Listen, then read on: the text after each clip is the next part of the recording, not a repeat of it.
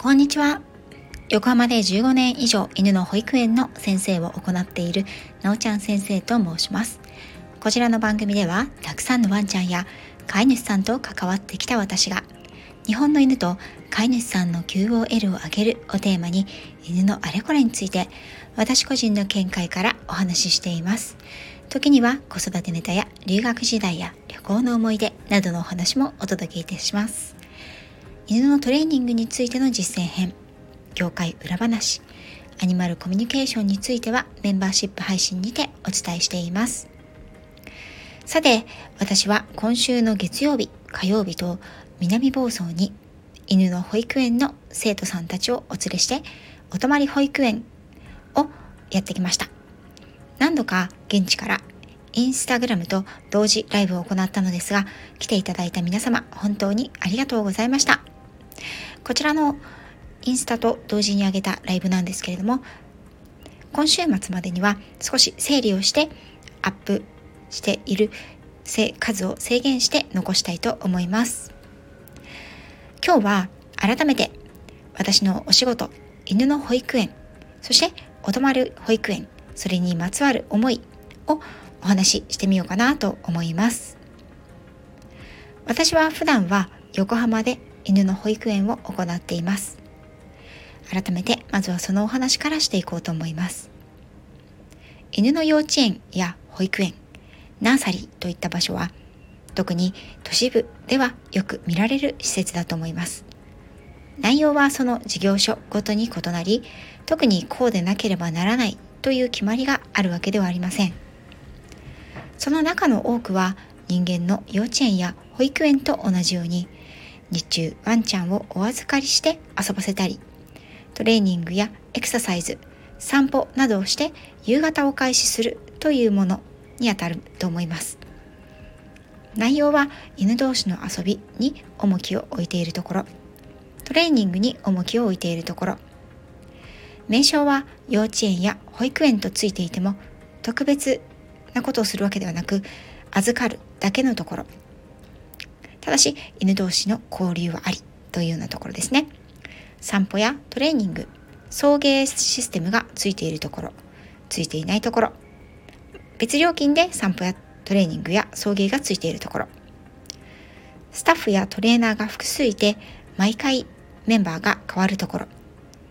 1人2人の少数人数で運営されていて入園から卒園まで決まった人が担当するところ。料金や営業時間も様々です。ですので、ここは利用しようと考えていらっしゃる飼い主さんには気をつけていただきたい部分でもあります。よくよく内容を検討比較してご自身の希望とワンちゃんに合った施設を選ぶことが犬の幼稚園などの長所を最大に利用するためのコツだと思います。こんなはずじゃなかったというのは大体その施設の方針や営業形態と飼い主さんの希望との間に齟齬がある場合ですからね。要項や規約に目を通すだけでなくその施設の雰囲気やスタッフさんたちの対応通われているワンちゃんや飼い主さんとスタッフさんとのやり取りの様子連れて行った時の愛犬の様子などをよく見ていただきもしカウンセリングや体験入園などがあれば一度体験してみることもいいと思います。私が自分の事業として始めた時には犬の幼稚園という名前で10年ほど行っていました。個人事業主に切り替えた時点で犬の保育園という名前に名称を変えました。どちらがどう違うのと思われるでしょうけれどここに私の小さなこだわりがあります。幼稚園を始めた頃は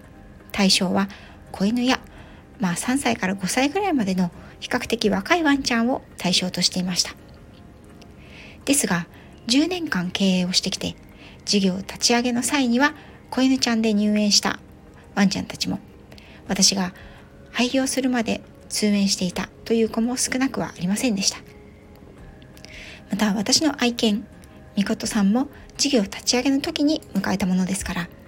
同じように年を取っていく中で幼稚園というのは犬たちの教育やしつけトレーニングのためだけにあるものではないということをいつしか強く思うようになっていきました。子犬の頃からシニアになるまでずっと通ってくださっているワンちゃんの中には何が問題があるのかというのではなくて保育園に行くことそれ自体が楽しみになっている子が多いです。もちろんきっかけは問題行動があって入園したという場合が多いですしそれが改善していくと同時に卒園していくというワンちゃんがほとんどです。ですが長年通っているこのいつの日か問題行動の改善が目的なのではなくて保育園に行くこと自体が目的になっている。という子が多いですね。そして飼い主さんにお話を伺うと保育園に行く日を楽しみに待っています。とお話ししてくださいます。不思議なことですが保育園に行く日行く時間がわかるんですよ。とも言われます。ですので私は今は保育園に犬の保育園ですね。年齢制限を設けていません。ドクターストップや飼い主さんの判断がない限りはいつまでも元気でいらしてくださいね。とお伝えしています。もちろん飼い主さんはお気づきではないけれども私から見てうんこの子はもうちょっと厳しいだろうなという場合にはやんわりとお伝えするようにもしています。シニアのワンちゃんにとって毎日はとっても大切な時間になっていきますがいつからか寝ている時間が多くなりご飯を食べる時ぐらいしか動かない。お散歩も日に日に短くなってのんびりのんびり歩き遠出や車に乗るのは病院やトリミングに行くだけ。なんて生活になりやすいので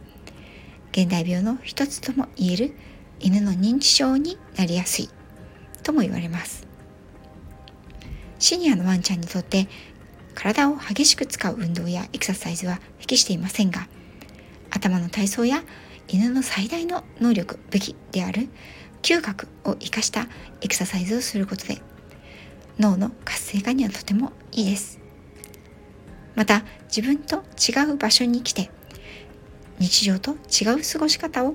家族以外の人や犬と過ごすというのも日常にメリハリをつけるいい機会となります。ただし全てのシニア犬に対して幼稚園や保育園が合っているとは思いません。急で過度な刺激はストレスになりやすいからです。もし中年やシニアのワンちゃんでも保育園や幼稚園に通わせてみたいという方は大規模な施設というよりは少人数や小規模の施設で23時間の短時間からスタートしてみましょう。またこの場所にまた来たいなというワンちゃんがそんな風にね思ってくださるようなサービスを提供してくれる場所を選びましょう。遊びなのかおやつなのかお散歩なのか犬や人との触れ合いなのか。それは何が嬉しいかはその子によって違います。子犬ちゃんや若いワンちゃんにとっては犬の幼稚園や保育園は私が通えるようであれば通わせてみるといいのではないかなと思います。そんなこと言ったってそんな施設は30年前にはなかったよ。それでも問題はなかったよ。という方も多いと思います。ですが30年前40年前はもっと犬たちを取り巻く環境や状況は緩やかなものでした。犬という動物は人間と数万年の間暮らしてきた。生き物ですがその歴史の中でも家の中で囲われリードにつながれて散歩するのはこの100年いや下手すると560年以内かもしれません。それだけ犬の環境は激変しているのですが彼らの DNA 自体はそう簡単には変わらないですよね。匂いを追いかけ動くものを追いかけ穴を振り草むらに頭を突っ込み見つけたものに対して走り出す。という行動は犬たちの本能に組み込まれていてそれをすることでさまざまな衝動や本能が満たされていきます。ですがリードにつながれたこのコンクリートで舗装された道を貧困法制にただ黙々と歩くように要求された。犬たちにとってはこの本能や衝動というものを満たす機会や時間場所がありません。特に若い時には本能的な衝動は強く出ます。それが発散できる満たされるということがないことで吠え興奮引っ張り噛みつきいたずらという問題行動に発展してしまうということが実はよくあります。小型犬であってもそれは一緒です。生まれ持ってきているこういう行動をしたいという欲求が満たされないということが今の都市部そして家庭の中で暮らしているワンちゃんには見られてそれがさまざまな問題行動を引き起こしているということは残念ながら飼い主さんは思い至るということが少ないんですよね。どうしてうちの犬はバイクに吠えまくるのかしら？散歩でぐいぐい引っ張るのかしら？お留守番中にいたずらばっかりするのかしら？という疑問が湧いてもその問題行動をどうにかしたい？ということに集中をしてしまいその背後にある根本原因は満たされないまま解決しないままということは犬にとっては少しアンフェアだなというふうに思います。とはいえ日常生活に忙しい飼い主さんたちは何時間も毎日犬の相手はできませんよね。であればそういう専門の施設に預けてできない部分を補ってもらうといいでしょうというのが私の考え方です。犬に対してたくさん時間と手間をかけてあげることができる飼い主さんやご家族周辺の方そして周辺環境があればもちろん保育園なんて不要なんです。そして私が行っているお泊まり保育園こちらは以前の携帯の時から行っていたイベントでしたがその原型はイギリス人師匠が行っていたドッグホリデーという名前の犬連れ合宿イベントでした。夏のホリデーシーズンに田舎の農場兼民宿を貸し切り3日間から5日間のプログラムに分けて愛犬連れの飼い主さんたちと泊まりがけで過ごします。1日目は自己紹介や簡単なクラス果樹園の散歩や2日目は午前中がアジリティで午後は川遊び3日目は1日山歩きといったようなプランでした。私はこの時自然の中で過ごす飼い主さんたちと犬たちが本当に嬉しそうでのびのびとしていた姿がとっても印象的でいつか日本でも同じようなことができたらいいなと思っていたんです。日本の都市部ではなかなかのびのびとリードを外して走らせたりロングリードでのんびり散策をするということが難しいのが現状です。実際犬の散歩を禁止している公園もありますしね。普段は決まった場所を決まったルーティンでお散歩することに加えて時々は普段と違った環境でその子が持っている本来の好奇心や行動を引き出すこと。それがお泊まり保育園の醍醐味です。もちろんリスクもたくさんあります。まずは片道120キロの高速道路を含めた長距離運転。ロングリードね。事故や怪我犬同士のトラブル脱走。車内待機中のトラブル。誤飲誤食。その他の怪我や急な体調不良。そして私自身も一泊不在にするとなると子供の送り迎えや食事の用意なども事前の準備が大いに必要です。そのためもあって料金設定というのはこのお泊まり保育園はかなり高めに設定しています。それでもそれは飼い主さんたちから信頼をいただいているからこそできることだと思っています。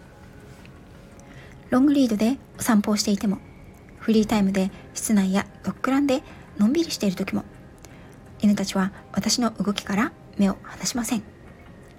それは彼らと私の間に信頼関係があるからこそ。数メートルのリードなので少し前に行ってしまっても全然構わないんですが犬たちはちょっと前に行くと「あれ？先生は?」と私を振り返ってくれます。夜は就寝までは家庭のワンちゃんのようにリビングで一緒にゴロゴロして過ごしています。ワンちゃんたちはこぞって私のそばにくっついてきてくれます。この時犬同士が喧嘩をしないということもとっても大切。この人の隣は譲らないぞと犬同士が喧嘩しないのは慣れているトレーニングができている犬同士の関係が安定しているからこそ。必ずしも遊び友達ではありませんがお互いがお互いの犬のペースを尊重し合える間柄だから。そしてこれは私は犬同士の関係の理想の形の一つでもあると思っています。信頼を寄せてくださる飼い主さんたちと犬たち尊重し合える間柄のワンちゃんたちには徹底的に牽制を喜んでもらいたいんです。生きている限りはその瞬間を少しでも充実したもの楽しいものにしてもらいたい。そのためにできることを提供したい。というのが私の保育園の目指すところであり。その県政の中でも特別な時間と特別な体験をしてもらう。自宅ではできない非日常の体験を楽しむ。をコンセプトにしたのがお泊まり保育園です。もちろん飼い主さんと一緒に県政をより豊かにできる体験ができるに越したことはありません。犬たちは飼い主さんが大好き。次はどこに連れて行ってくれるのかな。今度は何をするんだろう。と犬たちが期待を込めて向ける眼差しに本当の意味で応えてあげられるのは飼い主さんだけです。犬の幼稚園も犬の保育園も飼い主さんとワンちゃんとの豊かな生活のサポートをするだけの存在です。必ずしも必須ではありませんがうまく活用していくことでいい影響もその十何年の間にはあると思いますよ。ということで今回は改めて私の犬の保育園のお仕事についてその思いをお話ししてみました。最後まで聞いていただきありがとうございました。